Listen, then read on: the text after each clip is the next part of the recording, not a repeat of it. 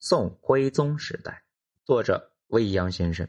大家好，我是小雷子，咱们书接上回。奇迹的产生，那还是源自于它的绝世之美。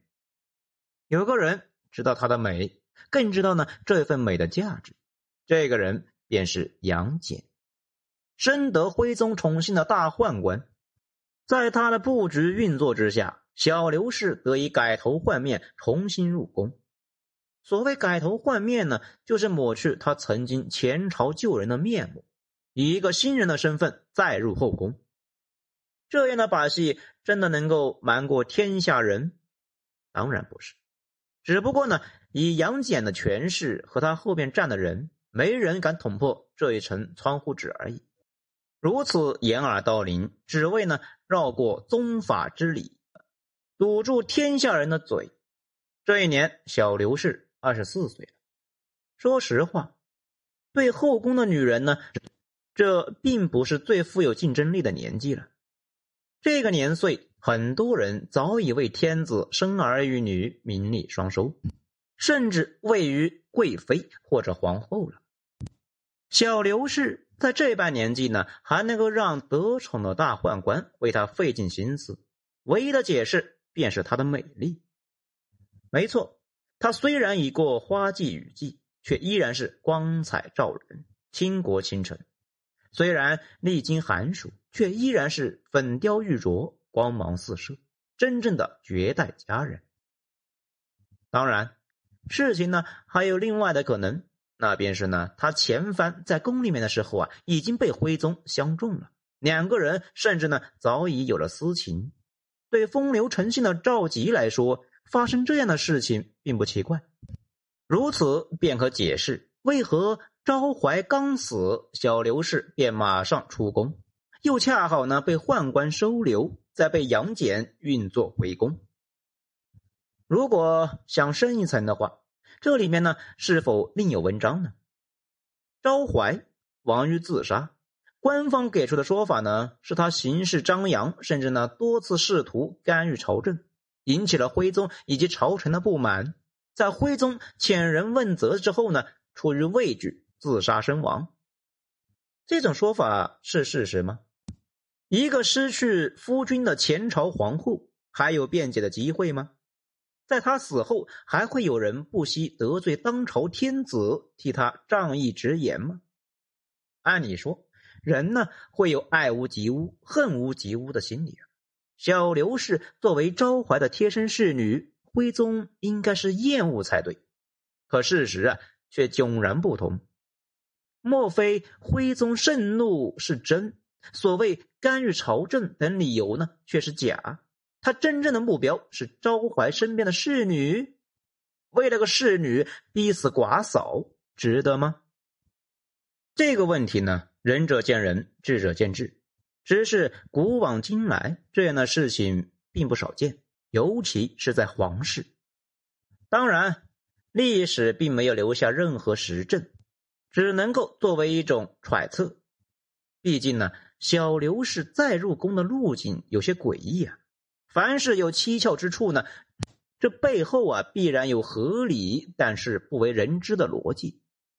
先皇去世，美人先出宫在入宫的故事呢，并不新鲜。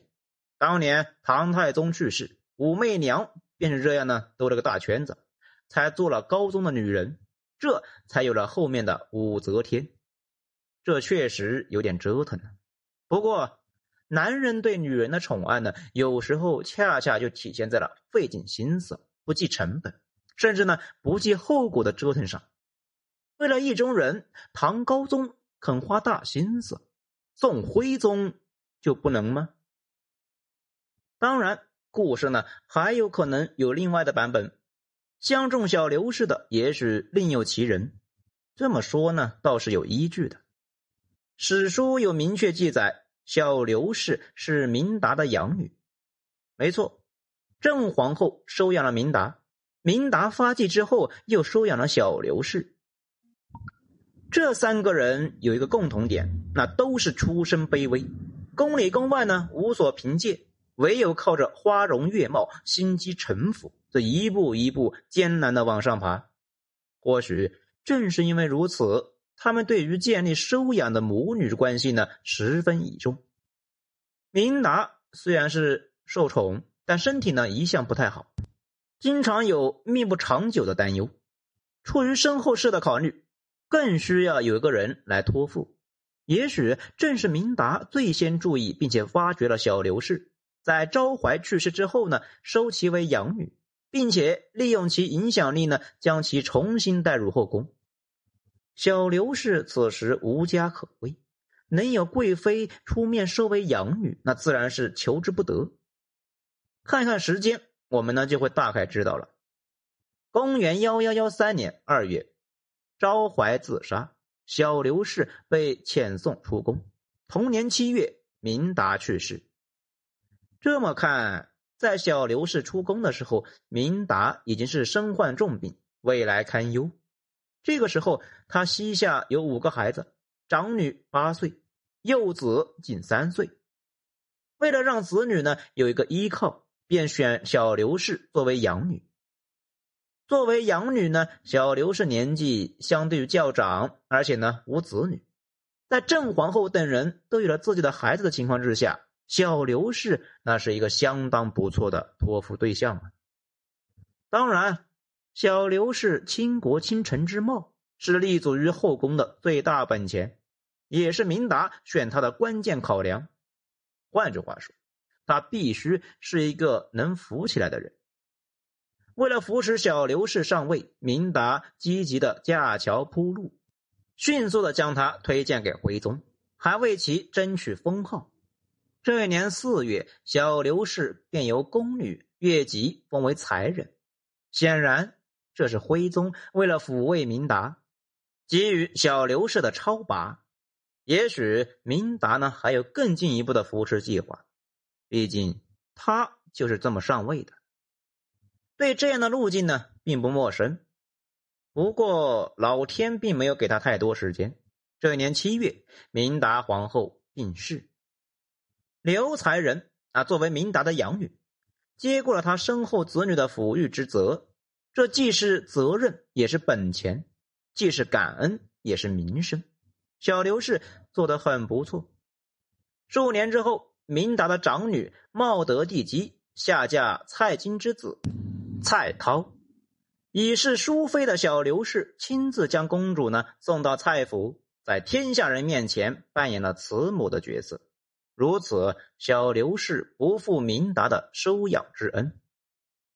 说起来，小刘氏峰回路转的人生奇迹呢，很可能是源于另外一个女人对于身后事的担忧，对于男人喜新厌旧的心理的掌握，对于后宫游戏规则的遵循，说到底是出于对人性的精准把握。如此，明达和小刘氏各取所需。各有所得。刘才人花容月貌，又背靠大树，富贵路一马平川。何况啊，他不仅是天赋绝色，而且天资聪颖，尤其是善解人意，很快便赢得了赵吉的欢心。明达病重，日渐枯朽，小刘氏呢，成功填补了他留下的空白，拴住了徽宗的人和心。如此这一般。那不知何为布局者的明达，内心又将作何感想呢？那正是一代新人胜旧人，只见新人笑，哪闻旧人哭呢？七月，明达去世；九月，小刘氏生婕妤。两年后，刘婕妤生下皇子，之后呢，晋婉仪贤妃。公元幺幺幺八年，又生皇子，晋淑妃。两年后，再生皇子晋贵妃。七年之内呢，由才人步步高升，直至仅次皇后的贵妃。这一年，小刘氏不过三十一岁。算算看，其养母明达皇后呢，九年晋升为贵妃，那一年二十九岁。明达的养母郑皇后四年晋升为贵妃，那一年二十五岁。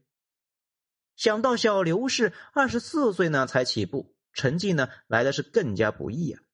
这也从侧面说明徽宗在小刘氏身上沦陷的更深，更加的不可自拔。